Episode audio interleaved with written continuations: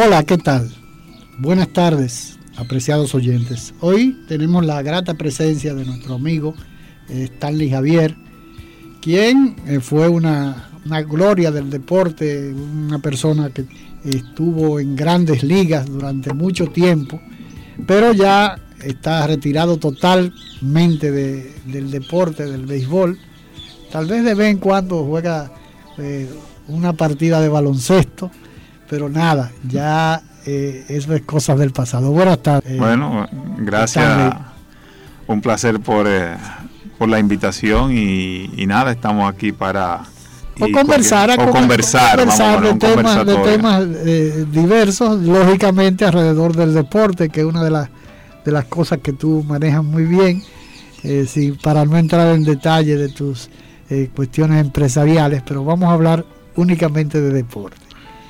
Eh, Stanley, hay una inquietud para comenzar de inmediato con un tema que, que, es reciente, que es una, un pelotero dominicano que estuvo jugando la temporada pasada y que fue expulsado de por vida del béisbol profesional, no solamente del béisbol profesional en Estados Unidos, sino en Japón. Tal vez podrá jugar aquí, pero definitivamente fue expulsado del béisbol. ¿Qué, qué, puede ser la lección, que el mensaje que se está dando con ese tipo de, de decisión? Lo lamentable que ha sido un mensaje que se ha enviado con un dominicano precisamente. ¿Qué te parece a ti esa situación? Bueno, mira, antes de yo contestar esa pregunta, yo creo que tenemos que retroceder un poquito para que la gente entienda de dónde es que ha venido esto.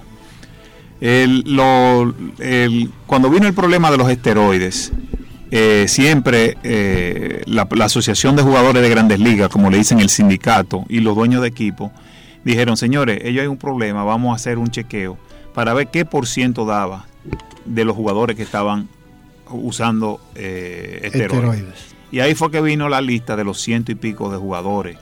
Que, que porque fue a instancia de, los equipos que se, se comenzó. Los equipos y la asociación, la, la unión, los peloteros, dijeron, vamos a hacer un estudio para ver qué por ciento está usando y si es más de este por ciento, entonces ponemos. O sea, no fue una iniciativa de Major League, sino de, los equipos. De los equipos y la. Bueno, la Major League es los equipos. Ah, bueno. Exacto. cuando tú dices la Major League son los 30 equipos o la oficina del comisionado. Entonces, como la Liga de Béisbol Profesional de aquí. Exacto. Que y, y, la asociación que ya existe y se la federación. La Federación de, de Peloteros. Entonces, ellos se juntaron y dijeron, hicieron la prueba y vieron que un porcentaje alto de jugadores estaba usando esteroides. De ahí vinieron, porque antes se hacía prueba de, narcóticos, marihuana, cocaína, heroína, pero no se hacía prueba de esteroides. Pero siempre está ha dicho, en, eh, se, ha, se ha registrado que todos... Perdón, déjame preguntarte algo. ¿Cómo una persona como Cutá Pérez, que siempre se, se habló y siempre se conoció de que utilizaba eh, eh, drogas, ¿no? tal vez no, no esteroides, sino drogas, eh, simple y llanamente. Porque era, era un secreto a voces. Incluso en las mismas cada, las actuaciones de él en grandes ligas siempre se hablaba de incluso lo mismo como no de él muchísimo no, por ejemplo hay uno que era de, del San Francisco que tenía una melena que incluso le tomaron una foto él en la en el campo esperando, era pitcher. Este. Sí, pero no, no solamente Cutá, mira, habían miles, cientos de jugadores que usaban esteroides, eh, perdón, esteroides, drogas, drogas, eh, cocaína, heroína, eh, no heroína, sino marihuana. Y antes se hacía prueba base de eso y había una suspensión, pero muy leve. Entonces lo que te hacían era, te mandaban a, a rehabilitación. A rehabilitación, tú te rehabilitabas y volvías otra vez. Eso le pasó a muchísimos jugadores y muchos tuvieron una carrera excelente y otros no, pero eso, la mayoría se recuperaba. Después que pasó esto, que vieron el porcentaje muy alto, entonces comenzaron las pruebas y las suspensiones. ¿Y qué pasó? Eh, te, cogían, te suspendían por 30, 40, 50 juegos. Y llegó un momento donde los mismos peloteros estaban exigiendo que sea madura la suspensión. Que desde que lo cogían, lo, sacaran de por vida. Entonces, llegar, esto fue ya en proceso de muchos años de negociación. Estamos hablando de los años... Eh, Ahora de los años 2005 hacia adelante, 2010, Y esta, esto lo que pasó ahora fue en el 2013 o 2014. O sea que, la sentencia fue ahora, pero hace, hace, hace tres años que sucedió. No, no, que no. comenzó la, Que comenzó, eh, para yo, para yo darte una, más o menos cómo fue procesando. Antes, si te cogían la primera vez, te suspendían 50 juegos. La segunda vez te suspendían 80 y la tercera vez era un año. Pero después tú podías volver. Ahora te cogen una vez, te suspenden 52, te cogen una vez, otra vez, te suspenden X cantidad de juegos y ahora te suspenden de por vida. Porque es la tercera vez que lo cogen a, al, al pitcher que suspendieron de por vida, a Mejía. Yo creo que Jerry Mejía. Jerry, Jerry, Jerry, Mejía. Esta es la tercera vez que él, que él tiene, el, que, que, lo, que lo cogen usando sustancias prohibidas. ¿Qué ha pasado con la, la, la cosa de grandes ligas? Que hay muchas, ellos están probando sustancias y hay muchos muchachos, porque yo fui asesor de la Asociación de Jugadores de Grandes Ligas muchos años, y yo se lo decía a ellos, cualquier medicamento cualquier cosa que ustedes se vayan a tomar, cualquier vitamina, háganlo a través de los equipos. Que los equipos te van a dar lo que no está contaminado. Se, van a cuidar de, Cuando un pelotero tú lo pierdes por un año, tú perdiste un pelotero. Tú no puedes reemplazar un pelotero tan fácil, porque eso te lleva 5, 6, 10 años a ser un pelotero de grandes ligas. Entonces, eh, esa, esa sentencia vino a través de que él había faltado ya dos veces. Y eh, es una pena que sea un dominicano, que sea el primero que le pase esta sentencia. Yo vi que él lo iba a apelar, pero es una situación donde yo entiendo que el, el pelotero, no, sea dominicano, japonés, americano, tiene que aprender. Y ya es demasiado eh, charla que le dan, es demasiadas cosas para que sigan cometiendo los mismos errores. Porque si tú me Porque ellos no están conscientes de, que, de, que están haciendo algo incorrecto. Porque lo extraño es eso. Porque por más charla que le den, si usted sabe que está utilizando, están jugando al escondido, ¿no? Bueno, es que siempre, yo entiendo que ellos entienden que no lo van a coger. Y muchos, yo no diría que es el caso de Jerry, yo diría muchos, ah, no, que yo voy a, que eso me, que eso van, que eso fue, fue accidentalmente, porque yo fui al dentista y me puse una inyección, o yo tenía gripe, fui en la emergencia, me pusieron una inyección. Y hay mucho cuento y hay muchas cosas. Pero ellos entienden que hay un proceso cuando tú vas a un médico, cuando tú vas a una, a una emergencia, cuando tú vas a una serie de cosas porque eso no es de que... porque hay muchos medicamentos que están... Claro, medicamentos hasta vitaminas están exentos de cosas, porque tienen sustancias En que están excluidas. Pero un ejemplo, mira cómo es, para que tú entiendas bien el proceso. A mí me... Es para que los oyentes entiendan, porque cuando hablan de, ah, que están utilizando, pero bueno, sí, eh, eh, no puede ser que sean tan, tan, tan necios. nadie es tan pendejo en la vida. O sea, ya yo, yo tengo la experiencia de que nadie está pendejo. Y todo el mundo sabe lo que se pone en su cuerpo. Yo he visto gente, yo he visto peloteros que dicen, mira, yo uso esto, pero bebo leche para que se me quite y no salga. Oye esa vaina. que la leche le quita, oye. Le quita los efectos de la... pero la verdad que... Y, entonces eso está... Pero déjame decirte el proceso para que tú entiendas bien cómo es el proceso. A ti te hacen la prueba, te sacan sangre y tú haces pipí. Esa prueba, si tú sales positivo, primero la mandan por número, no se sabe quién es tú eres el número X ese día. O sea, es, un código. Lo mandan a Canadá. En Canadá hacen una prueba. En la prueba viene positivo. Y ahí viene un proceso de investigación. Eso no es de que de una vez te suspende, ¿no? Eso duran hasta un año investigando, seis o cinco meses investigando. Después que determinan que lo llaman a él, que lo llaman y dicen, le interrogan, hablan con el agente, hablan con el abogado, hablan con el equipo, hablan con los doctores yo cuando estaba en la sociedad he tenido, tenía que ir a hablar con los doctores aquí para que me explicara la, situación de, por qué se le puso este Porque, Por ejemplo, aquí hay aquí hay médicos que trabajan para la Major League.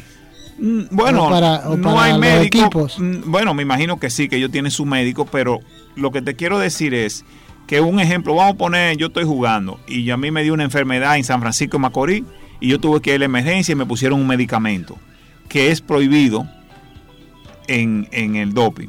Yo salgo positivo. Bueno, yo tengo que demostrar que yo fui a la emergencia y que yo tuve malo y que tuvieron que ponerme ese medicamento a veces, pero es una investigación. Eso no es que tú saliste positivo y te suspenden. No, es una investigación. Entonces, Le quería decir esto porque hay una confusión en base de cuando dan positivo entienden que eso es de una vez. No, no, eso es una investigación, eso es un proceso, eso es una... Y déjeme decirle que los peloteros de grandes ligas lo que querían era su pensión de una vez, de por vida. Si tú salías positivo, suspendete. Pero ahora hay un proceso. El ¿Y por qué los mismos peloteros querían? Porque están cansados de que lo... O sea, porque la mayoría no utilizan. No utilizan eso. Entonces, vamos a poner el caso de, de Stanley Javier, que no usó esteroides. Pero, ¿y lo que lo estaban usando? Yo estaba cansado de ver los otros que lo usaban, porque me llevaban ventaja no se cansaban tanto, no se agotaban tanto, no se, no se, entonces ellos me llevan una ventaja. Entonces, ¿qué pasa? Ahora mismo Stanley Javier está a 40 honrones y, y, una vez piensa que tiene tera. Exacto. El, rendimiento del, del, deportista aumenta tanto de manera notable. Pero, pero no, no, no tanto, no. Una, es una cosa impresionante. Porque recuerden que el, deporte a, a, grande, en grandes ligas o los deportes a alto nivel es mental también. Mientras mentalmente tú te sientas fuerte, físicamente bien, tú te vas a sentir bien físicamente. Entonces tú no estás buscando la diferencia de mucho, es de un poquito y un poquito. O sea que no es una cuestión básicamente física. es mental. Es mental. Y físicamente te va a ayudar, porque si tú te sientes fuerte, mentalmente tú te vas a sentir fuerte. Es muy sencillo. Tú coges un carro, pones dos carros iguales y a uno echa, le, echa gasolina buena y a otro le echa la gasolina de avión. Eh, eh, eh, el otro hay uno que va a rendir más que el otro. Claro, claro.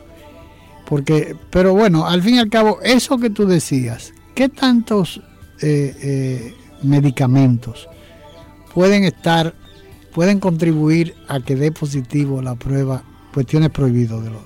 Bueno, no es el medicamento, es lo que ellos buscan es sustancia que tenga el medicamento. Bueno, sí, ok, es la, la sustancia, corrijo. Ajá, entonces hay sustancia que hay hay medicamentos, hay Por ejemplo, usted pone una, penicilina eh, o, un determinado medicamento que para, para un bueno, Vamos a poner un, que tú te pongas un medicamento para el asma.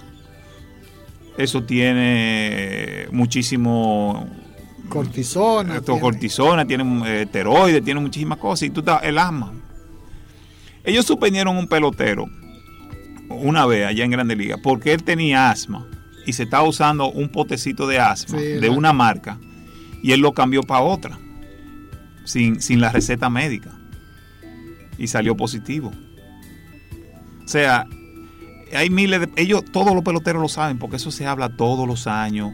Ellos tienen un médico en el equipo ellos tienen un trainer ellos saben cuál es el procedimiento. Ellos saben todo. El pelotero que lo cogen haciendo esteroides que haga otra película que no sabía y que fue accidental. ¿Tú porque es que ellos ya eso era antes que tú tenías muchas cosas y el proceso no estaba bien claro pero ya todo el mundo sabe. Dejando huellas trillando el camino día a día en ruta segura hacia un futuro mejor. Dejando huellas. Soy el 9, gordito y barrigón. Pero por favor, escucha mi canción. Yo soy el 1 y te puedo ayudar. Si te golpeas al tropezar, rápido puedo llegar. Yo soy el hermano gemelo del 1 y cada vez que canto lo hago lleno de orgullo. Marcando el 9 y veces el 1, llegamos más rápido que ninguno. Si un niño en problema quieres ayudar, al 911 debes llamar. Indotel, regulando, conectando, incluyendo. La patria somos tú y yo, la familia toda, el suelo que nos legaron los padres fundadores, el derecho a ser libres y felices, a trabajar con alegría y seguridad, depende de nosotros. Renovemos los principios que ayer inspiraron a los buenos dominicanos, inmortalizados en los símbolos que nos identifican como pueblo defendamos palmo a palmo nuestra patria, que es como defendernos a nosotros mismos en las presentes y futuras generaciones. Enarbolemos pues nuestra bandera, blasón eterno de los sagrados valores de la dominicanidad. Un mensaje de Dejando Huellas, su programa. Duralet, set let. La ley es dura, pero es la ley. Apoyemos la sentencia 0168-13 de nuestro Tribunal Constitucional del 23 de septiembre del 2013 que define quién es dominicano. Por nuestras futuras generaciones, por tu país, viva la República Dominicana. Un mensaje de Dejando Huellas, tu programa de la tarde. Dejando Huellas. Las marcas que el presente reclama para asegurar una República Dominicana mejor. Dejando huellas. Estamos conversando con Stanley Javier. Eh, hoy eh, estamos hablando de un tema eh, sumamente importante, interesante para la, mayoría de los oyentes y de la mayoría de los dominicanos, que como quiera uno tiene la preocupación de que en este caso fue a un dominicano, a, un pitcher de grandes ligas, Mejía, Rey, Jerry, Mejía. Jerry Mejía. Pero ha sucedido, bueno, eh, se ha mencionado a, una a Alex, a Alex Rodríguez, se ha mencionado eh, a muchísimos eh, peloteros de grandes ligas. Ahora, lo importante es que, según la, nos explica Stanley, es que esos, esos medicamentos, eso, esa, esa, esas sustancias controladas, nadie es, está, es pasible de, alegar ignorancia porque diariamente se le vive explicando, se le vive cantaleteando, porque quien más perjudicado sale de todo este procedimiento son los equipos, que van a perder un jugador que no lo pueden sustituir de la noche a la mañana y que además de eso desequilibra el, conjunto porque hay una, una, armonía, una, un entrenamiento en base al... Por eso es que hay peloteros que son eh, regulares y otros no, son regulares, son, lo utilizan. todos son necesarios. Todos son necesarios, pero esos que son eh, regulares tienen el acoplamiento del, juego, del cuadro, y lógicamente eh, para un para un equipo que un jugador sea expulsado eh, o suspendido eh, realmente es una situación un poco eh, incómoda y, además económicamente que perjudicial. Pero hay otros temas, por ejemplo, Stanley, como lo que han estado sucediendo, lo que sucedió recientemente con, con, peloteros, por ejemplo, que vinieron aquí a la, a la Serie del Caribe que participaron con el equipo de Cuba y ese, ese un, par de hermanos cubanos que eh, desertaron. Entonces uno se pregunta, eh, por ejemplo, particularmente yo me preguntaba, bueno, pero ¿para qué desertar cuando ya eh, las relaciones con Estados Unidos se han ido normalizando? ya la situación con Estados Unidos no es, no hay, no hay ese, no hay el propiamente la situación que existía. Sin embargo, eh, se da el caso de, que se acaba de producir aquí en República Dominicana, lo cual ha traído como consecuencia una investigación que a veces uno dice, bueno, pero la verdad es que cuando se involucra a las Fuerzas Armadas en una situación de un pelotero, de dos peloteros, que han desertado y que se involucraron en el, en el tráfico de personas, que es la, tal vez la parte eh, la parte de eh, penal más, más gravosa que hay. Porque que un oficial de la Fuerza Aérea Dominicana o que varios oficiales del Ministerio de Defensa de nuestro país se involucre en una situación como esta, yo creo que es una situación sumamente delicada. Porque antes, recordemos, aquí siempre ha sucedido eso. Siempre ha sucedido que los eh, los jugadores, los deportistas cubanos, cuando salen de, su país, siempre hay una cantidad de, personas que eh, se pasa como, como sucede con, con los fotógrafos que, andan detrás de las grandes estrellas, ¿no? Eh, pero bueno, en este caso es tratando de, de sonsacar a esos jugadores cubanos que regularmente en todas las, las disciplinas son destacados. ¿Por qué? Porque Cuba, al no existir el profesionalismo, la mayoría de los jugadores que salen de su país son realmente personas de una calificación superior. Y eso hace que muchas personas traten de lograr convencerlo para que abandonen eh, los equipos de su país. En este caso pasó eso. Ahora, eh, eh, ¿por qué sigue existiendo eso, Stanley? Bueno, porque del, como que dice el, cuento, del dicho al hecho, hay un buen trecho. porque no, no hay esa realidad todavía en Cuba. No, porque que Estados, eso todavía Estados Unidos, y yo digo que eso se va a tomar mucho tiempo a arreglar esa relación entre ellos para poder hacer ese tipo de, comercialización. Eh, yo, bueno, y tú mejor que nadie sabe que eso es una relación que se va a tomar mucho tiempo y quizás van a abrirse algunas cosas, pero muchas no se van a abrir.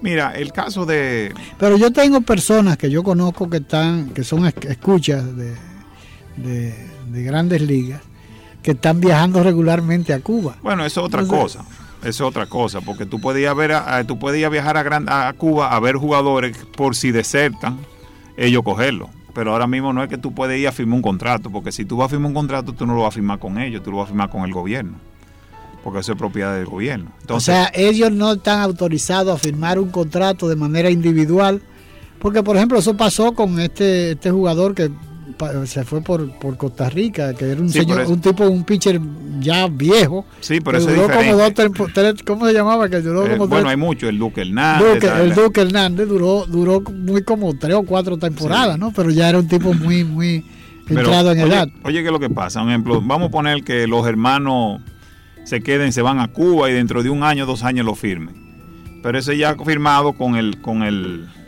ya eso es firmado con el con, el gobierno cubano. Ahora bien, ellos se van ahora. Porque el, el gobierno cubano también firma eh, contrato. No, pero que, por ley ellos no pueden hacer nada, ellos no pueden recibir dinero. Eh, eh, la, ley cubana no te permite tú recibir dinero, tú tienes que dárselo al gobierno. Y entonces esto, esto... Incluso los premios metálicos que los atletas se ganan no lo pueden coger para ellos, tienen que entregárselo al gobierno.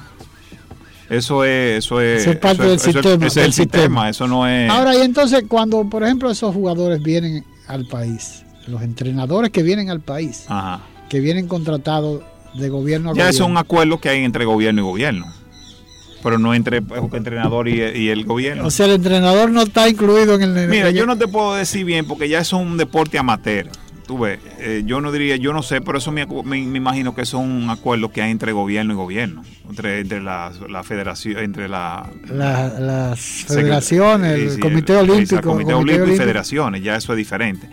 Pero un ejemplo, si los hermanos que se, se fueron, ellos ahora se desertaron, ellos van a hacer, van a hacer sus papeles, van a hacerlo en Dominicano, en Haití, donde sea, cogen sus papeles, de que tienen su papel y ya son residentes de esa ayuda, ellos van a firmar un contrato de 50, 60, 70 millones de dólares, pero van a ser para ellos, no para el gobierno. De la otra forma, esa es la, gran, diferencia. Porque si ellos pudieran firmar y cosas y el dinero, incluso yo diría que hasta el salario de ellos tiene que ir para Cuba si lo hacen a través de, del gobierno. Del gobierno, si lo hacen, ¿tú entiendes? Entonces, eso falta mucho todavía. Eh, eso falta muchísimo. Eh, yo entiendo que, que van a seguir desertando muchos jugadores. Y es algo que... Ahora, entonces la preocupación que había con la, la apertura de Cuba, de las relaciones cubano-norteamericanas, la aprensión que teníamos o que tenemos los dominicanos de la cantidad de dominicanos que se firman regularmente y además de las de las treinta y pico de academias que existen en el país eh, de, las diferentes organizaciones de grandes ligas ah, todavía no hay eh, eh, la aprensión de que se van a trasladar a Cuba esas academias de que la situación va a cambiar para para la firma de los jugadores dominicanos y ese tipo de cosas. Porque hay una diferencia. Mira, eh, eh, Stanley, este es un comentario que te hago, porque lo estaba eh, discutiendo con un amigo hace un tiempo, de que ha habido una transformación en la mayoría de los, de los jugadores que se han estado firmando. que no es el, el típico jugador de béisbol que apenas sabe leer y escribir. Eh, ya están, eh, se están firmando muchos jóvenes que están incluso en universidades o que, o que, o que son bachilleres o que tal vez, no tal vez universidades porque a la edad que se firman, pero en la mayoría un avance importante, incluso en las mismas academias eh, donde están militando, le, le, dan una serie de que anteriormente no sucedía. Antes eran personas, bueno, yo hablaba en una oportunidad con eh, Vladimir Guerrero y hablar con Vladimir Guerrero era, era, era difícil porque realmente eh, eh, no, no, no había mucho, mucho, muchas cosas que hablar con él, ¿no? Pero eh, sin embargo, tú hablas con Pedro Martínez y es diferente, ¿no? Pedro es un tipo que tiene una, una formación profesional, que se ha preocupado por, por una serie de, de, actividades fuera del deporte, y entonces ahí se nota una diferencia, ¿no? Eso realmente ha sido, ha, ha habido un progreso en ese Mira, sentido. Yo creo que los peloteros dominicanos somos como el país a donde hay la, a donde la educación de varía de, de, sitio a sitio. Si tú coges la educación de los colegios privados y coges la educación de los colegios públicos, son dos mundos totalmente diferentes. Mira, ellos se han mejorado y te digo esto porque yo he tratado, o yo he tratado cuando trabajaba en la Asociación de, de Grandes Ligas, yo una vez le propuse, primero, déjame explicarte qué pasa, porque no es que la gente es así porque es así, hay una razón tú tienes 10 años, 12 años, 13 años, ya tú te estás perfilando como un muchacho, como un buen prospecto. Tú, eh, los, los scouts cogen esos muchachos, lo, se lo llevan y lo ponen a trabajar. A veces lo ponen a trabajar el día entero y no le dan chance, no le daban chance de ir ¿Pero al colegio. trabajar en qué sentido? En, en practicando, practicando. Sí. No le daban chance de ir al colegio porque dentro de dentro de tres años podía estar recibiendo 500, 300, 400, hasta un millón de dólares. Pero eso ha ido cambiando, eso es verdad, ha mejorado mucho. Ya los scouts, o como le dicen aquí, los buscones, ya han tenido conciencia. Porque hay, hay scouts y hay buscones. ¿no? Bueno, ya es lo mismo. Un scout y un buscón es lo mismo. Ya le quitaron el, el nombre de buscón porque no se veía tan bien, pero es un scout. Eh, eh, porque hay, perdón, es importante esto porque muchas personas conocen, por ejemplo, hay personas que, que se dedican a, a descubrir eh, es un scout. Prospect. Igualito que lo que lo que pasa es que uno lo hace a nivel profesional y otros no lo hacen a nivel profesional. Y pero uno, el scout y uno, es lo mismo. Y uno trabaja por sueldo para la, la organización. Ajá, y otro trabaja, por eso mismo, uno es profesional y el otro no. Pero, el otro trabaja por comisión. Por comisión que le da el, el jugador. El, el jugador. Sí. En el caso del, del, de la organización, eh, ese, le paga. De, ese le paga la organización, Ajá. pero aparte de eso cobra comisión con no, el jugador. no. no. O sea, es un empleado de la organización. De la organización con los beneficios de la organización. Okay. Entonces, ¿qué pasa? Ese es, antes yo le decía, eh, vino el problema de que, que, esos muchachos lo estaban sacando a los 10 años, 12 años y, y no estaban terminando un séptimo, un octavo curso. Entonces vino el problema de la parte de educación, la parte de esto, y se vio que los muchos jugadores se estaban quedando, no solamente por la parte física o por las habilidades que tenían, sino por la parte intelectual, intelectual. del jugador. Ya eso ha estado mejorando. Cuando hicimos la última negociación, yo le propuse que hicieran este sistema. Dentro de cuatro años, el jugador que no tenga un octavo curso no pudiera firmar. Al año siguiente, que no tenía un, un primer bachillerato, no podía firmar, hasta que llegaran a cuarto bachillerato porque antes lo estaban firmando en, en curso de sexto, séptimo, octavo curso, eh, que no llegaban ni a octavo curso y a veces no, no sabían ni, ni, leer escribir. Pero ellos han mejorado. Las escuelas y las academias, eh, sí, ellos están trabajando mucho en la parte de, de, educación, de, de enseñarle, eh, enseñarle también eh, prácticamente modales, educarlo. Y, y ya están haciendo muchas cosas. Pero volviendo a la pregunta que tú me hiciste en base a Cuba, donde se van a llevar las academias. Para mí eso va a ser muy difícil. Y es muy difícil porque, señores, Cuba es un país donde tiene un sistema que tiene muchos años. Y no es una cosa tan fácil tú ir a Cuba y poner una academia y coger 30 equipos, llevarlo allá, donde allá van a hacer muchísimas fases, muchísimas cosas.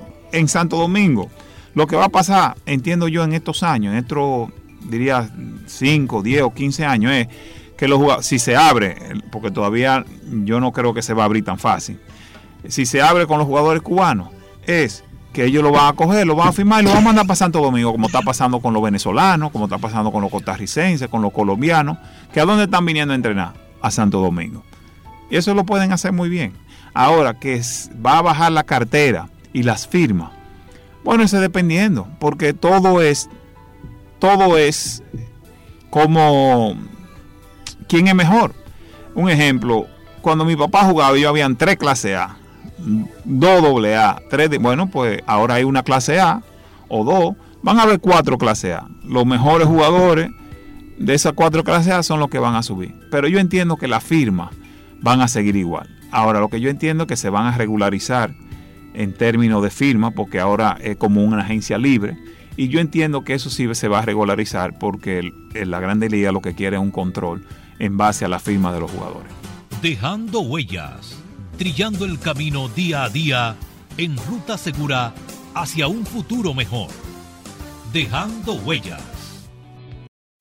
Juan Pablo Duarte, digno siempre de admiración y respeto, hablaba así. Nuestra patria ha de ser libre e independiente de toda potencia extranjera o se hunde la isla. Juan Pablo Duarte, un mensaje de Dejando Huellas. patria hermosa siempre será. Mientras no se escarmiente a los traidores como se debe, los buenos y verdaderos dominicanos serán víctimas de sus maquinaciones. Juan Pablo Duarte, Dejando Huellas, tu programa de la tarde.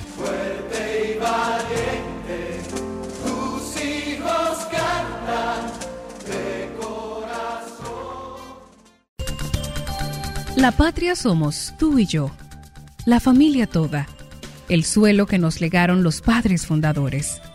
El derecho a ser libres y felices, a trabajar con alegría y seguridad, depende de nosotros. Renovemos los principios que ayer inspiraron a los buenos dominicanos, inmortalizados en los símbolos que nos identifican como pueblo. Defendamos palmo a palmo nuestra patria, porque es como defendernos a nosotros mismos en las presentes y futuras generaciones. Enarbolemos pues nuestra bandera, blasón eterno de los sagrados valores de la dominicanidad. Un mensaje de Dejando Huellas, su programa. A veces hay que ser el primero en dar el salto.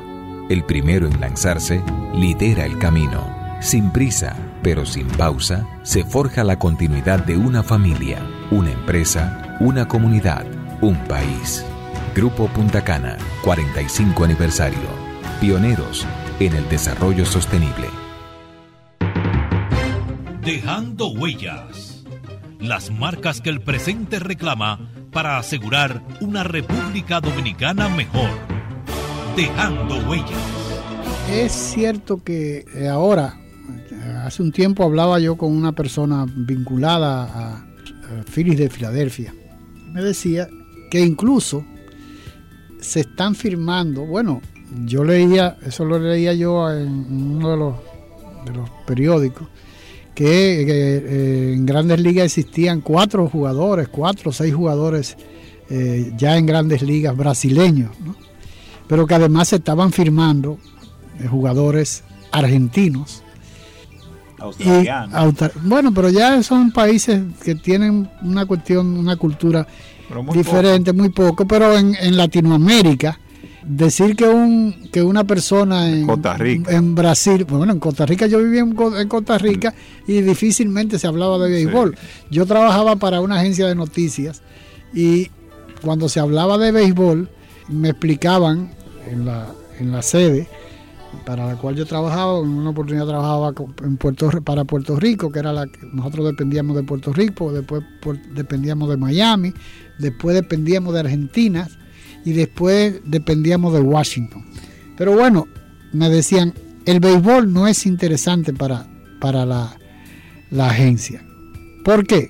Porque la mayoría de los clientes que tenía Reuters o que tenía United Press International son, la mayoría de los clientes son en Argentina, en Brasil, en Venezuela, En Venezuela sí jugaban béisbol, pero en Brasil no, ni en Argentina tampoco, ni en la mayoría de los países de, Sudamérica. Entonces, no era interesante una serie del Caribe eh, para esos países, que eran la mayoría de los clientes que tenían esas agencias de noticias.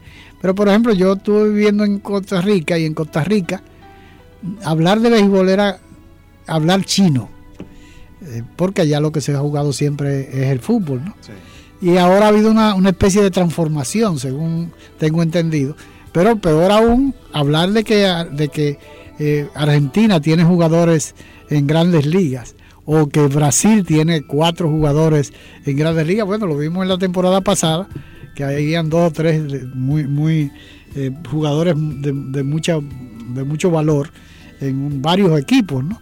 Entonces, es un fenómeno que, es interesante porque cuando se juega el mundial de, eh, de béisbol, la serie mundial, ¿cómo se llama? El, clásico. El clásico mundial. En una oportunidad ganó Holanda. Y uno dice, pero ¿cómo es posible que Holanda fuera campeón? No, porque Holanda, te acuerdas de que Curazao juega mucha pelota y hay muchos peloteros buenos. Pero mira, eso Mira, mientras, mira, hay muchas cosas que pasan. Un ejemplo, si yo naco, yo soy de Brasil y, y, nazco en, eh, o me voy para Estados Unidos a la edad de tres años. Allá la influencia, la influencia va a ser pelota, no va a ser soccer, voy a jugar pelota, soy un buen atleta y me voy a hacer, pues ya es un brasileño en Grandes Ligas. Claro. O sea, y allá hay una comunidad en Brasil bastante buena, bastante grande de japoneses que juegan mucha pelota y, tienen una influencia muy grande en la pelota allá en Brasil. O sea, no crea que en Brasil se juega poca pelota, en Brasil se juega mucha pelota. Y en Argentina, el mismo caso, vinieron a Estados Unidos y ¿Qué pasa con... con que es lo que ha salido también en el, baloncesto. En el baloncesto, pero el baloncesto se juega indoor. ¿Qué pasa con la pelota? Que la pelota es un, es un deporte muy complicado. Y por eso yo digo que los, que los países europeos no lo van a aceptar, porque que hace mucho frío. Y para tú jugar pelota con frío, eso no tiene nada. Pero una pelota de fútbol está lloviendo, con nieve, con esto, con lo otro. Tú no necesitas nada. Entonces, no necesita un estadio grande, no necesita. Entonces, hay muchas cosas. ¿Qué pasa con, con la firma de todos estos jugadores globalmente? ¿Dónde están? Señores, hay 30 equipos, hay 750 puestos. Los mejores 750 puestos en Grande Liga, esos son, no importa si tú eres de Cuba, de Marte, de, Japón, va a jugar en Grande Liga. Claro. Y acuérdate que en Grande Liga el, el averaje de jugar son cuatro años.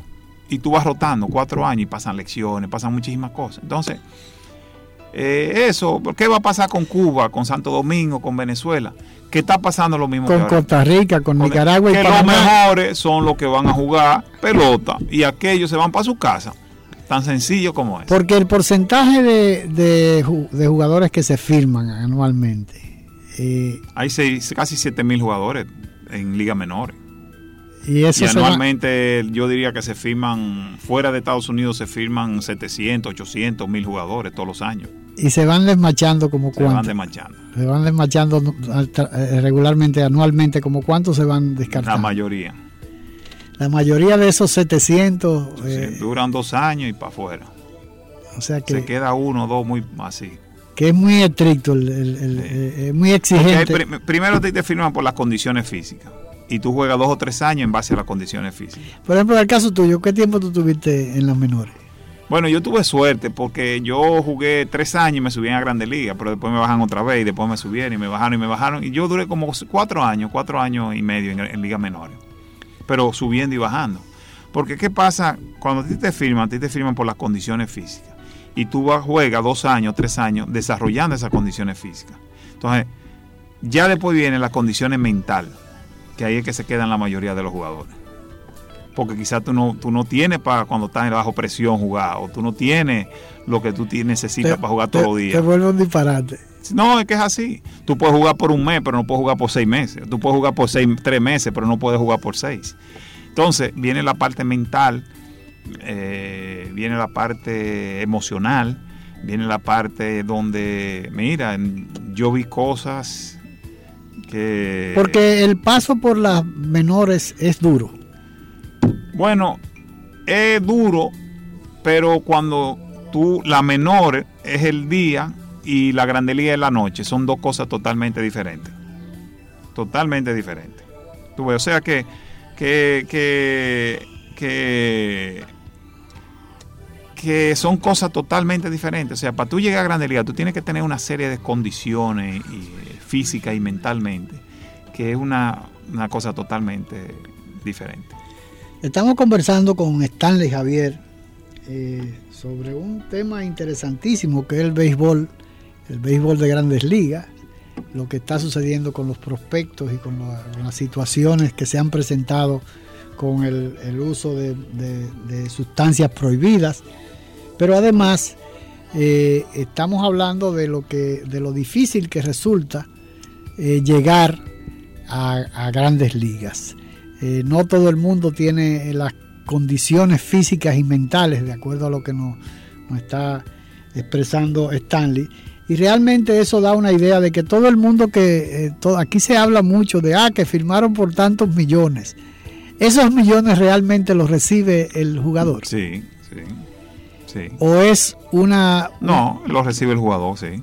O sea, son... cuando- Aquí antes había muchísima maraña, pero eh, los equipos de grandes ligas, eh, cuando a ti te firman, vamos a poner tú te Pero el contrato no condiciona mucho la cantidad, o sea, No, tú no. tienes que llenar una serie de requisitos. Bueno, tú tienes que llenar una serie de requisitos, pero ya esos muchachos están como preaprobados, ya están revisados, ya tienen, saben que son, no hay problema con los papeles, que son el verdadero que está hablando. Pero cuando tú firmas, por ejemplo, tú firmas por, por decir un número 100 mil dólares. Cuando tú firmas por 100 mil dólares, a ti te dan tu cheque, tú firmas tu contrato y ya tú perteneces al equipo. Ya después de ahí, si tú no tienes un acuerdo de que si tú llegas a Grande Liga te dan tanto y si te llegan tanto, ya, ya es diferente, tú ves. Eh, pero la mayoría es... Ahora, la- las ligas menores es, eh, eh, se- son juegos formales Igualito, iguales. igualito y tienen público y, y pagan. Mira, lo bonito de la pelota, que es el mismo juego desde el pequeña liga, cuando tú tienes cinco años hasta que tú estés en Grande Liga, es el mimito juego. No, no, pero digo, en el caso de, de la comercialización, del mercadeo. Ah, no, bueno, eso. ya esos son, son, son, como dicen, son cosas menores, son ligas menores. Hay equipos que son muy, muy famosos de ligas menores allá en, en Estados Unidos. Eh, es igual que los equipos de aquí. Los equipos de aquí, por ejemplo, las Águilas y el Licey, son super equipos y tú coges las estrellas y coges quizás San Francisco Macorís y otros equipos no son tan grandes. Entonces, es lo mismo allá también en la liga menores, así mismo. Pero, pero va mucho público Sí, y sí, tiene seguidores público, y mucho tiene. público, mucho público. O sea que realmente es una experiencia interesante. Yo diría que la pelota tiene que recibir más de, con, con todos los equipos al año, contando Liga de Invierno, casi 80, 90 millones de personas. O sea que esa, ese, el hecho de que se habla de que el fútbol es el, el- Bueno, el fútbol es otra cosa. Ya el fútbol es, una, es un monstruo. Tú ves, porque el fútbol ya es otra... Es otra Ahora, Stanley, ese crecimiento que ha tenido el fútbol aquí, aquí en nuestro país. No, es interesante porque por eso te pregunto, porque tocamos el tema de, del, del fútbol. Porque hay una cantidad de academias sí. que están fomentando el- el- la práctica del fútbol. Eh, ¿Habrá condiciones en, en los jugadores dominicanos para, para uno Yo voy a poderlo ver decir en, como le dije en a un el amigo. Balsa o en el Liverpool? o en Bueno, el, yo le voy a decir como le dije a un amigo mío. Hasta que el fútbol no se lleve a la masa, aquí no van a haber jugadores. Pero, pero eso, eso, eso es, o sea, en lo, haciéndolo solamente en los colegios, ¿tú crees que no? Aquí no hay. Es que esos muchachitos comen bien y duermen en aire y no es verdad que ellos van a pasar trabajo. Nosotros tenemos un dicho en pelota que, que llega jipeta en, eh, que llegó en una jipeta al play no llega a Grandes No Ligas. llega a Grandes Ligas. Entonces, no, eso es un dicho que hay y tú lo puedes apostar. y puedes- aquí hasta que no se desarrolle el fútbol en los co- en los en las masas, en los barrios. ¿Por qué Brasil y Argentina dan tantos jugadores? Pues ¿y ¿dónde tú crees que juegan? Es en club, como están jugando ahora, En con hierba y aire en acondicionado, lo llevan entre jipetes y cosas. No, eso es en los barrios. Y en los barrios están organizados con club y cosas. Eso no es así. Hasta que aquí no se lleven los fútbol, el fútbol a las masas. Porque aquí hay 10 millones de gente, pero hay 8 que se la está llevando el diablo y, viven en barrio y Y cosas. además no están en capacidad de, de pagar una academia, porque además la Entonces, academia hay que entonces, pagarla. aquí eh, eh, los fútbol tú lo aprendes a jugar en la calle. Yo aprendí a jugar pelota en la calle, fue, no es un play. Y tú aprendes a jugar basquetbol en la calle, y tú aprendes una serie de cosas en la calle. Entonces, O sea aquí, que, que la, la- la diferencia, que volvemos a un tema interesante, ¿no? Por ejemplo, una muestra de, de eso que tú dices del, del baloncesto que se juega en la calle. En en la ca- calle. toda parte de los barrios, tú ves que Pues yo aprendí a jugar pelota en la calle. tirar, pasar por un, hay muchos sitios que tienen que esperar que tiren la pelota para tú poder seguir caminando porque están jugando en el medio de la calle. En la mayoría de los barrios, de los barrios marginales. ¿no? Ahora, eh, ese, el hecho de que la NBA, ese es un tema que me, me llamó la atención. La NBA Yo sé mucho de basquetbol. Yo soy el fundador de No, la yo Liga sé que- yo lo sé, aquí no, de, yo- de yo lo sé. República Dominicana. Yo lo sé. Pero yo te iba precisamente. La muestra, el hecho de que el Banco Popular Dominicano haya logrado, haya, lógicamente para lograrlo hay que hacer las diligencias, no, no es que no es un premio que te dan eh, por tu cara bonita, de seguro que tuvo que llenar una serie de requisitos para ser representante aquí de la NBA, como lo es el, el VHD del, del, del Major League, ¿no? Eh, ese, eh, por ejemplo, en el caso de los peloteros, la, la mayoría de los peloteros de, de- que firman, los jóvenes que firman, tienen un, según eh, escuché a, un, a una persona que entrevisté hace un tiempo, a través del banco VHD le dan una serie de, de asesoría de cómo gastar, cómo utilizar sus dineros, sí. para que no suceda lo que, por ejemplo, tú me comentaste en una oportunidad, en la oportunidad en que, en que anterior en que tú estuviste, que uno de los grandes problemas es que cuando le dan ese dinero aparecen todos los primos, todos los hermanos, todos los tíos, los, los sobrinos y los, y los abuelos a tratar de que les resuelvan el problema con ese dinero, con ese premio mayor que le ha caído en la Ponte mano. tú en la situación de ella, a ver si tú no tratas de que te resuelvan ese problema. Bueno, pero eso, es- eso es normal. Mira. Pero, bueno, sí, perdón. No, pero la idea, es- eh, la idea es que eso, el hecho de que, eh, por ejemplo, en el caso de lo que me comentaba un- una persona que yo entrevisté hace un tiempo, eh, que trabajaba para los Phillies de Filadelfia, que decía que él, él- que veía con buenos ojos el hecho de que en el caso del VHD, que le daba una cierta, un, un- apoyo, no solamente eh, el hecho de que le, le transfirieran el dinero o que hubiera un arreglo con Major League eh, con relación a los, a los prospectos que firmaban, sino porque además ellos tenían un, un personal especializado para asesorar Sí. a esos jugadores para que subieran invertir su dinero, ¿no? Para que si, si, si era de lo que desmachaban después, no se quedaran con, con una mano atrás y otra adelante, ¿no? Esa misma situación, eh, la- la- porque la idea de la pregunta es, eso que firmó el Banco Popular con el NBA, es una muestra de que eh, realmente hay una cantidad importante de dominicanos que eh, o hay una la posibilidad de que muchos dominicanos eh, sean firmados en la NBA porque de otra manera no tendría mucho sentido yo, oye, ¿qué pasa? Eh, hay muchas compañías y, y yo no puedo hablar mucho de eso porque no sé mucho de eso, que, que hacen relaciones porque eh, son necesarias, no solamente para los jugadores que van a jugar en la NBA, sino para los mismos clientes. Hay muchos clientes seguidores de la NBA, de la pelota, de la cosa. El caso del VHD es un caso muy interesante porque yo soy muy amigo y hemos trabajado bastante en la asesoría con jugadores y hemos hecho, hemos hecho, hemos dado muchas charlas eso es en el caso del VHD del VHD. Eh, ellos, a- ellos estaban pasando un problema grande aquí con los equipos y los y los y los, y los jugadores y los agentes que habían que le daban el dinero a los jugadores y los jugadores después no querían darle lo- su porcentaje a los agentes ya todo ¿no? eso y se han dado casos públicos de demanda ¿no? de demanda. Entonces ya eso ellos lo arreglaron. Pero aparte de todo, como tú dices, lo educan un poquito porque esos muchachos que vienen de la pobreza se tienen dos, trescientos mil dólares y tú tienes, ellos tienen que saber cómo, cómo quizás hace un cheque, cómo eh, saber lo que ellos tienen. Eh, y hay una serie de La cosas. rentabilidad que la rentabilidad decir que ellos pueden si tener. el- el- y entonces ellos, están, ellos, ellos han hecho muy buen papel en ese partido, en, en asesorando a esos pobres, esos muchachos y esa familia. Hay muchos que le ha ido bien, hay otros que lo han desbaratado, pero hay muchos que, gracias a Dios, a ese as- asesoramiento, están bien.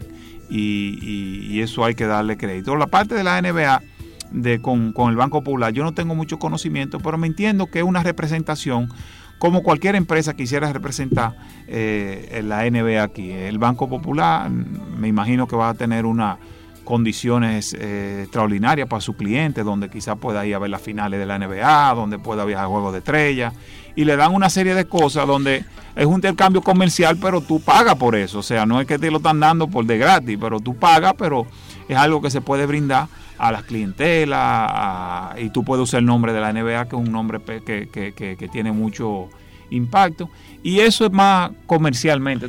Pero por ejemplo, porque por ejemplo en el caso del VHD, el VHD le ha sacado mucho mucho provecho desde el punto de vista mercadológico, ¿no? Porque por ejemplo ellos tienen, ellos patrocinan la copa, la copa de, del béisbol profesional. Pero aparte de eso, tienen una emisión de tarjetas. Ah, es que todo es eh. Con los, el, el, el, el, logo, digo, con los equipos, ¿no? No, y tiene eh, muchísimas promociones. Yo vi, yo, cuando yo estaba en la asociación, yo vi los muchos clientes del VHD que estaban en el juego de estrella, invitados por el VHD, que se lo ganaron una rifa o por el uso de tarjeta. Por O sea, eso son relaciones comerciales que hay, que no tienen nada que ver con lo del jugador. Ahora, pero por eso te pregunto, en el caso de la NBA, ¿qué tanta expectativa puede haber? ¿Qué es, la, qué es la, el sentido de, de esta inquietud? ¿no? ¿Qué tanta? Porque con el NBA, porque está bien con el béisbol. el VHD lo hizo de manera inteligente con, mucho tiempo. Bueno, comenzó con el béisbol, invirtió en ese, en ese tipo de cosas. Pero Ahora, con la, NBA, igualito, aquí encanta, la gente ve mucha NBA aquí. Aquí le encanta. O sea, que podría suceder que también suceda con el fútbol, otro, otro banco que se... Ahí hablamos, por el fútbol está el Banco Popular también. Eh, con la FIFA. Sí, el banco, digo, no sé si con la FIFA, pero el, el fútbol está, está, está ligado a la liga, a la liga profesional de aquí de fútbol. O sea, ellos tienen una relación. Porque es que muchas empresas, se, se, eso es, un mundo grande, se ve grande, pero en realidad es un mundo pequeño, es un círculo muy pequeño, lo que tiene que ver con los deportes. Si tú te vas a la Fórmula 1 es lo mismo, si tú te vas al basquetbol uno, si tú te vas al tenis es otro, si tú te vas... Pero cuando tú lo pones juntos se ven grandes, pero en realidad no son tan, no son tan grandes. Pero esas son relaciones comerciales que son importantísimas porque se pueden mercadear para los clientes, para muchísimas cosas. Entonces, eh, hablando del fútbol, como te dije, para mí yo entiendo que ese fútbol tiene que irse a la masa. Para nosotros ver un jugador allá en las ligas grandes, que hay muchísimas en, Europa, para mí ellos tienen que irse a ver un poquito a la masa, porque el dominicano tiene muchas condiciones, tiene condiciones increíbles, por eso somos buenos jugadores de pelota, de basquetbol, de, todo lo que hacemos. Mira Cuba, Cuba es una potencia en, en los deportes olímpicos ¿Pero por qué? Porque tenemos unas condiciones excepcionales. pero además de eso, recuerda lo que yo decía en principio, que Cuba tenía eh, la, diferencia de que eh, como no había eh, deportes profesionales, pero tú tienes que tener condiciones. pero no, pero tú te tienes que destacar ah. porque tienes que destacarte por ser bueno, no por, digo porque pero, es la diferencia. Pero ellos están jugando contra los mejores del mundo. Claro. No, pero nada más hay que ver en la, en nada más hay que ver en, la, en las Olimpiadas. Ajá, por eso es que la, la, el medallero, ¿no? Ajá. Han ido descendiendo los cubanos, pero había una época en que los cubanos estaban en primer lugar en todo. ¿eh? Pero nada más tú tienes que ver que cuántas medallas de oro tenemos nosotros y cuántas medallas de oro tiene Cuba en la historia de la Olimpiada. Y tú te vas a dar cuenta de que ellos tienen condiciones y nosotros tenemos prácticamente la misma característica que el cubano pero no, eh, pero eso es justamente lo que yo te digo, Stanley.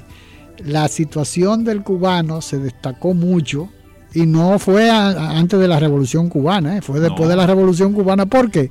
Porque no era tampoco que la Revolución Cubana invertía mucho dinero en, la, en el desarrollo de los deportes. Lo que pasa es que tú tenías la necesidad de, de buscártela, como se dice, sí. Eh, haciendo deporte y eso era un estímulo adicional. Bueno, y también estaban organizados, que eso es importante. porque ¿cuál es el problema de Santo Domingo? Cuando yo te digo la masa, no es la masa que vayan a los barrios, pero hasta aquí, aquí, hasta que no se pongan los deportes en las escuelas y en los colegios, aquí no se va a desarrollar ningún deporte. Aquí se ha desarrollado la pelota, porque los equipos de grandes ligas y los scouts han invertido en eso pero aquí tenemos condiciones para ver más basquetbolita en la NBA. Y aquí hasta que no se desarrolle el deporte escolar, incluyendo las universidades, aquí no se va a desarrollar ningún otro deporte. Al menos que venga la FIFA y meta todos los cuartos del mundo para desarrollar jugadores de soccer. Pero eso es lo mismo que va a pasar en basquetbol y en, para mí, esto es una opinión muy personal. Ahora, en pelota, ¿por qué se ha desarrollado? Porque los, jugadores, aquí meten 400 millones de dólares todos los años, 30 equipos, Grande Liga. Entonces, aquí hasta que no se desarrolla. aparte de la academia privada que hay, ¿no? Aparte de la academia privada. Entonces, aquí hasta que tú no desarrolles el deporte en las escuelas, y hasta aquí, aquí la gente de fútbol no se metan en las escuelas, hacer torneos en escuelas, aquí no, se, no vamos a ver un jugador allá, porque no es verdad que el hijo de fulanito y fulanito con la pierna gorda, turco y vaina, va a jugar soccer. porque eso tiene... hay, jugadores, hay jugadores turcos buenos y árabes. Bueno, pero aquí se come mucho y árabe. Son naguses, descendientes españoles de esos naguses, esa gente. Esos españoles lo que vinieron aquí fue a buscar dinero, no hacer deporte. No hacer deporte. entonces, lo que te digo es que para mí, si tú no desarrollas el deporte escolar, escuela pública. Dejando huellas, trillando el camino día a día en ruta segura hacia un futuro mejor. Dejando huellas. Somos patria. Nos une una cultura, un territorio e idénticos propósitos. Somos patria. Conquistamos la libertad en la espada, en el trabuco y el coraje. Somos patria. En la libertad nos hemos convertido en los mejores guerreros de la paz.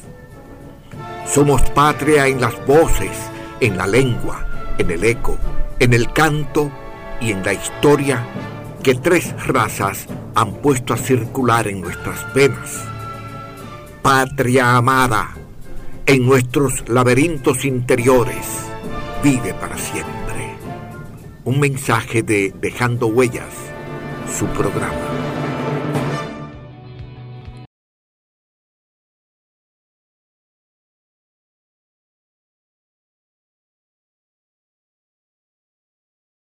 La patria es raíz y sentido de la vida, luz del alba, bandera tricolor que digna tremola los cielos.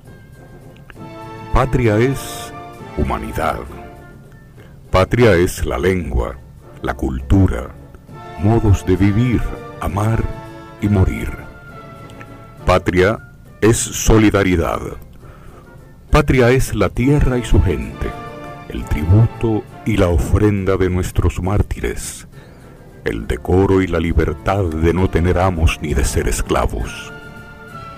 Patria es nuestra música, nuestros bailes y danzas, nuestras costumbres, nuestras cosechas, nuestro ancho mar, nuestros bosques y ríos.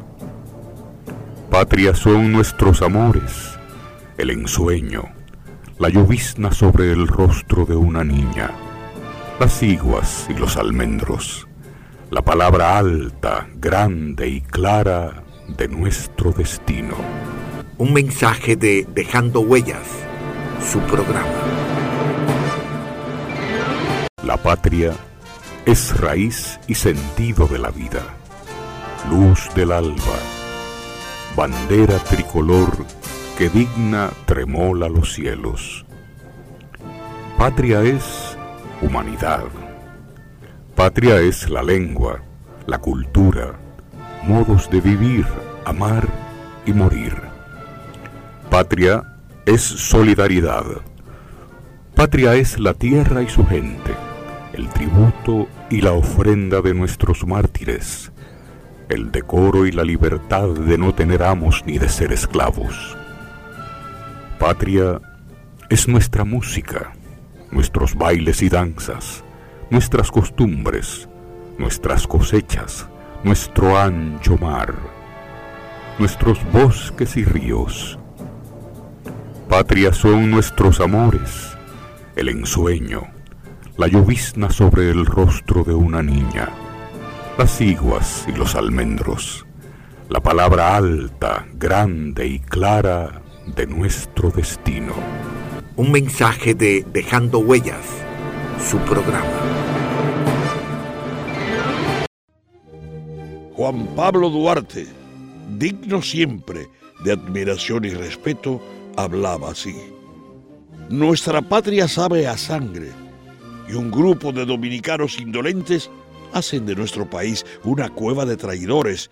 Ya preparen nuevamente los cañones. Aquí se peleará con más fuerzas para sacar a los invasores. Juan Pablo Duarte, un mensaje de Dejando Huellas.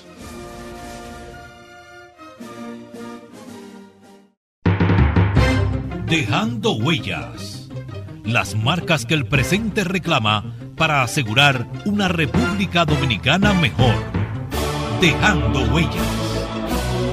un tema interesante que yo quiero que tratemos para finalizar ya esta conversación. Es interesante que los oyentes sepan que estamos conversando con Stanley Javier.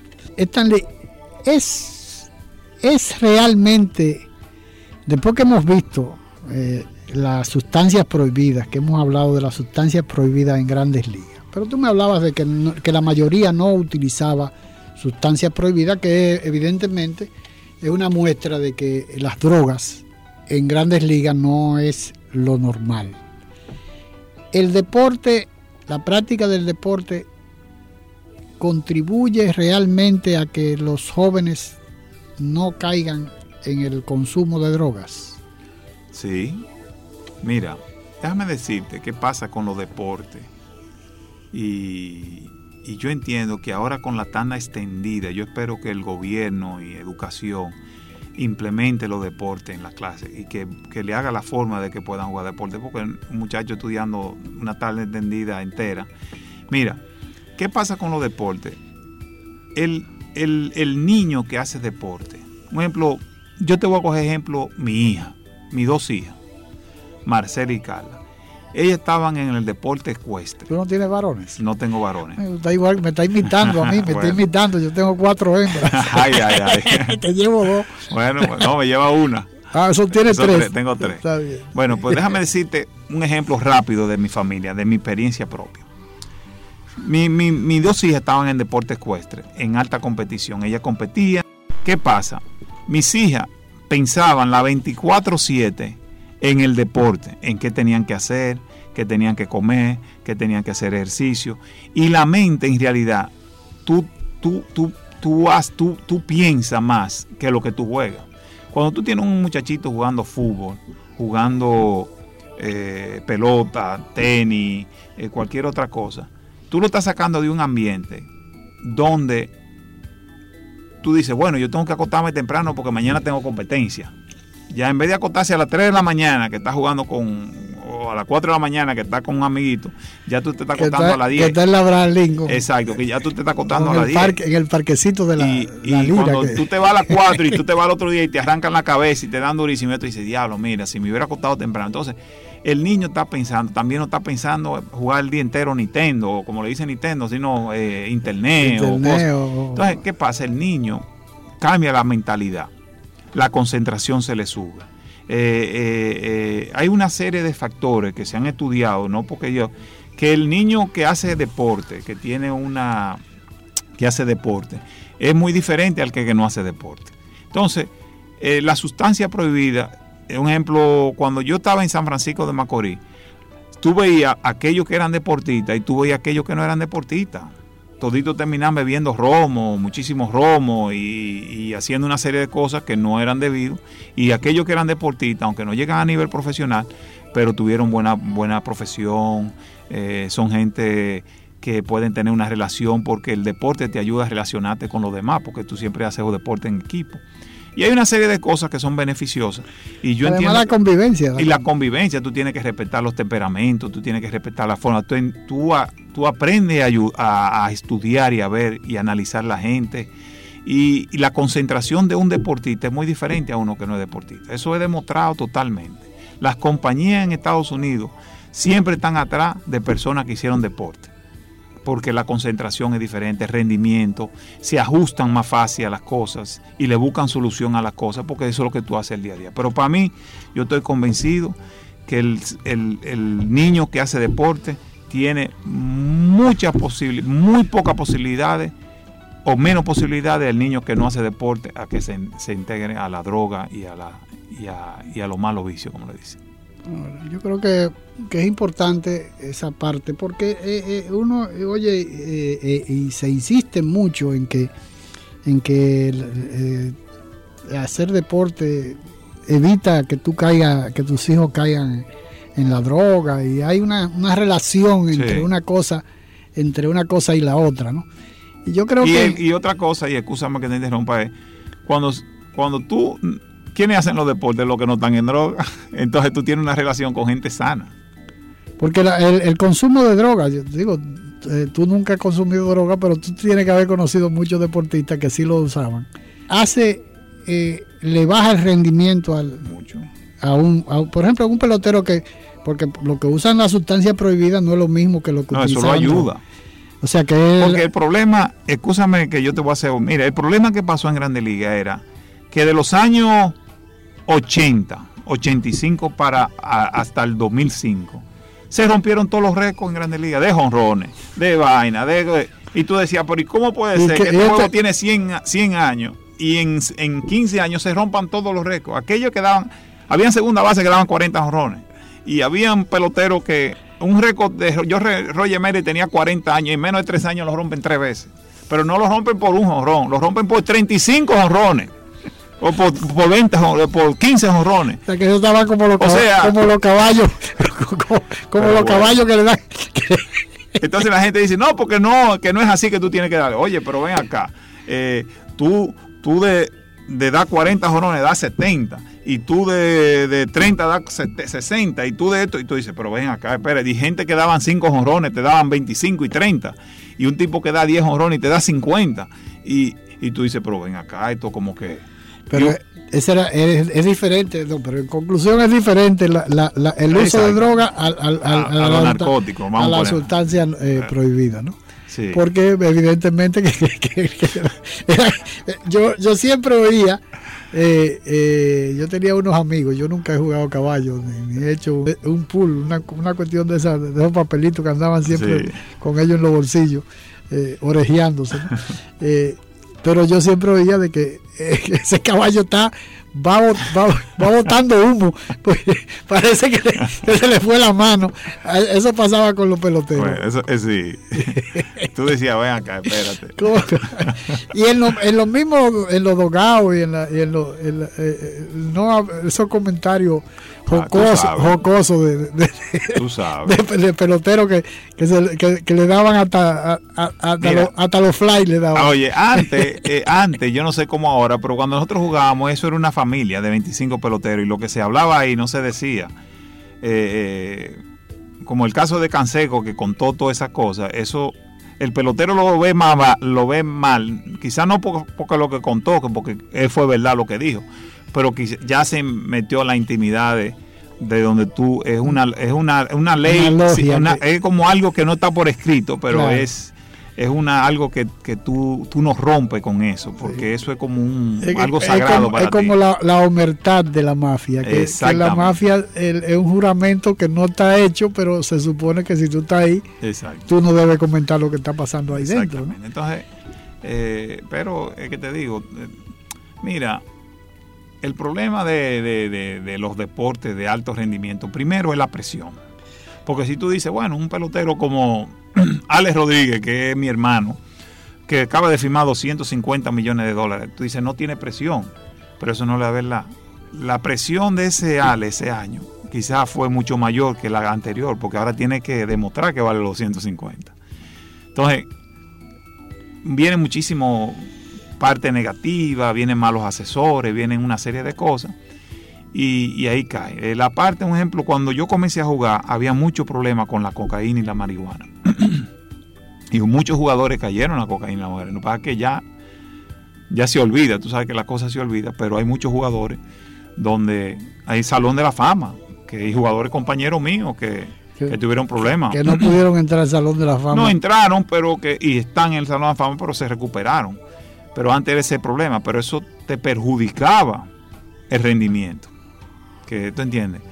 Porque imagínate un tipo alto y viendo la pelota como, son cinco pelotas que va a ver y, y un problema muy emocional también muy, muy además no hay control de... pero en la pelota, en los deportes, en la pelota influye muchas cosas, hasta la familia, cualquier enfermedad, divorcio, enfermedad de tu padre, tu madre, eh, eh, O sea, los viajes. que lo emocional- Eso, eso todo influye. Es- Todo influye. Es una cosa. Mira, a mí me, se, me, se me murió mi mamá en la temporada del 97. Para mí eso fue terrible. Demoledor. ¿Tú entiendes? Entonces, eso es enferma y terrible. Y tú pensando aquí. Y nosotros tenemos en Grandes Ligas. eh, Por eso, se dio, por eso se dio en el caso de, de este pitcher eh, que murió, en, el papá, el papá, en- el papá, sí. sí. Que no se lo dijeron ni siquiera la misma noche que, que sucedió, sino después que terminó el partido.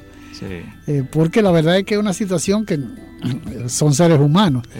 Ahora, eh, para finalizar, por ejemplo, en el caso de, de, eh, de Mondesí, del hijo de Mondesí, de Raúl Mondesí, él me comentaba que, que lo, lo, lo incómodo es, eh, hablábamos de su hijo que lo habían subido a un juego, claro, eso fue una estrategia para no, para no perderlo en, en la- en la organización y eso. Y volvieron y lo bajaron a grandes ligas, digo a, a triple A o a las menores. Pero eh, él me decía que uno de los grandes problemas era que tenían, como tú me habías dicho, yo me acordé mucho de, de lo que tú me habías comentado, me decía Mondesi, que una de las cosas es que cuando un pelotero llega ya a esos, a esos niveles, eh, piensa en que, bueno, voy a alquilar un avión para que me lleve a mi país y, eh, un fin de semana y vuelvo otra vez. Y, incurre en una cantidad enorme de, así mismo como le entran una cantidad de millones, muchos, por, por no tener una formación, o no tener disciplina, o, o llevarse de muchos amigos, de, de disfrutar la vida y muchas... eh, eh, hay muchos que han terminado en una situación eh, eh, lamentable económicamente. ay, no mucho, no. La mayoría. La mayoría. Oye, ¿qué pasa? Es algo muy sencillo. Tú llegas a Grandes Ligas y el que está al lado tuyo está ganando igual igual que tú. Y el que está al lado tuyo te está diciendo, mira, yo acabo de comprar un Porsche un Ferrari, me costó 500 mil dólares. Ah, no, pero yo voy a coger mi avión. Ah, tú tienes avión. Ah, ¿y cuánto vale eso? No, eso te vale 10 o 15 mil dólares por viaje. Ah, pero ven acá, yo gano 3 millones, 5 millones, pero 15 mil dólares no es nada. Pero ya te metes 10 viajes al año, 15 viajes al año. Ya la familia tuya no quiere viajar, en- en- ni la mujer tuya, ni los hijos tuyos. Si quieren viajar Eh, en- entonces, en vuelo privado. Sí, entonces tiene una casa para vivir tres meses. Ah, pues yo te- mi casa costó 15 millones. Vamos para mi casa. Mierda, qué chulo, qué esto, qué lo otro. Ah, pues yo voy a comprar una, compro una casa de 15 millones de dólares para vivir tres meses. Y se van envolviendo.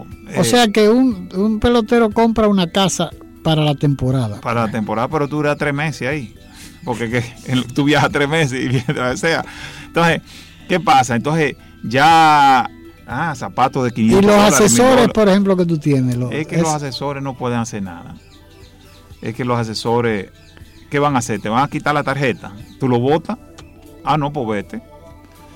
Entonces los asesores te dicen de eso, pero ¿qué puede hacer un asesor? No, es que, mira, yo le estaba diciendo, eh, yo no, yo, mira, aquí no hay uno ni dos jugadores que han ganado 50, 60 millones, que no tienen nada, que están en rojo, te quiero decir. En rojo, no que no tienen, que están en rojo porque lo han votado todo. Entonces, eh, el nivel de vida... sin que- haber caído en la droga, ¿no? sin haber caído en la droga. Hay muchos que caen en el juego, hay muchos que... Pero el problema más grande que tienen los peloteros son la familia. Ya ellos no pueden andar en Toyota Corolla, los hermanos, ni los primos, ni el primer hermano, ni el tratar hermano, no. Ya tienen que andar en Mercedes-Benz y en Jeepeta. Ya ellos no pueden ponerse ropa de... No, no, ellos tienen que andar con ropa de marca y maleta de marca. Ya ellos no pueden viajar en, en coche, tienen que ser en primera clase. Ya oye, y, y es así, esos muchachos, ellos gastan más en la familia que, que en los... Y las mujeres que son casadas con peloteros que vienen de clase humilde, ya son doña Titi, doña Tatá. O sea, tú oyes hablando de esos peloteros, las mujeres de muchos peloteros, que vienen de un campo de, De Junumucú. de Junumucú y cosas, que tú la ves vestida y tú la ves hablando y tú la ves y- que no, espérate, eso ya es otra cosa. es La, la dama La dama, de las camelias. exacto. Entonces, ese mismo, pero yo lo entiendo, o sea, no es que yo estoy hablando esto por mal, que yo lo entiendo, que sean así, porque cuando tú Pero si las consecuencias son esas que va a vivir en rojo después, no vale la pena. Quizás tú no lo piensan así. Ellos piensan, el pelotero piensa que va a ganar todo eso toda la vida. Pero no es así. Bueno. Gastan un dineral y ya tú ves. Nada, Stanley, muchísimas gracias por esta conversación. Yo creo que, los oyentes deben estar satisfechos de, tener, la oportunidad de escuchar a una persona como tú que ha mantenido toda tu vida una, un mismo perfil, sin exaltarte, sin salirte de, tu carril. El viejo me, el, viejo te macaneó bien. Me, no, que me macanea. Todavía te macanea. Bueno, buenas tardes. bueno, gracias a ti. Agradeciendo haber estado con nosotros, se despide de ustedes dejando huellas. Esperando poder contar con su audiencia en un programa más de Dejando Huellas, bajo la dirección y producción de Honorio Montaz.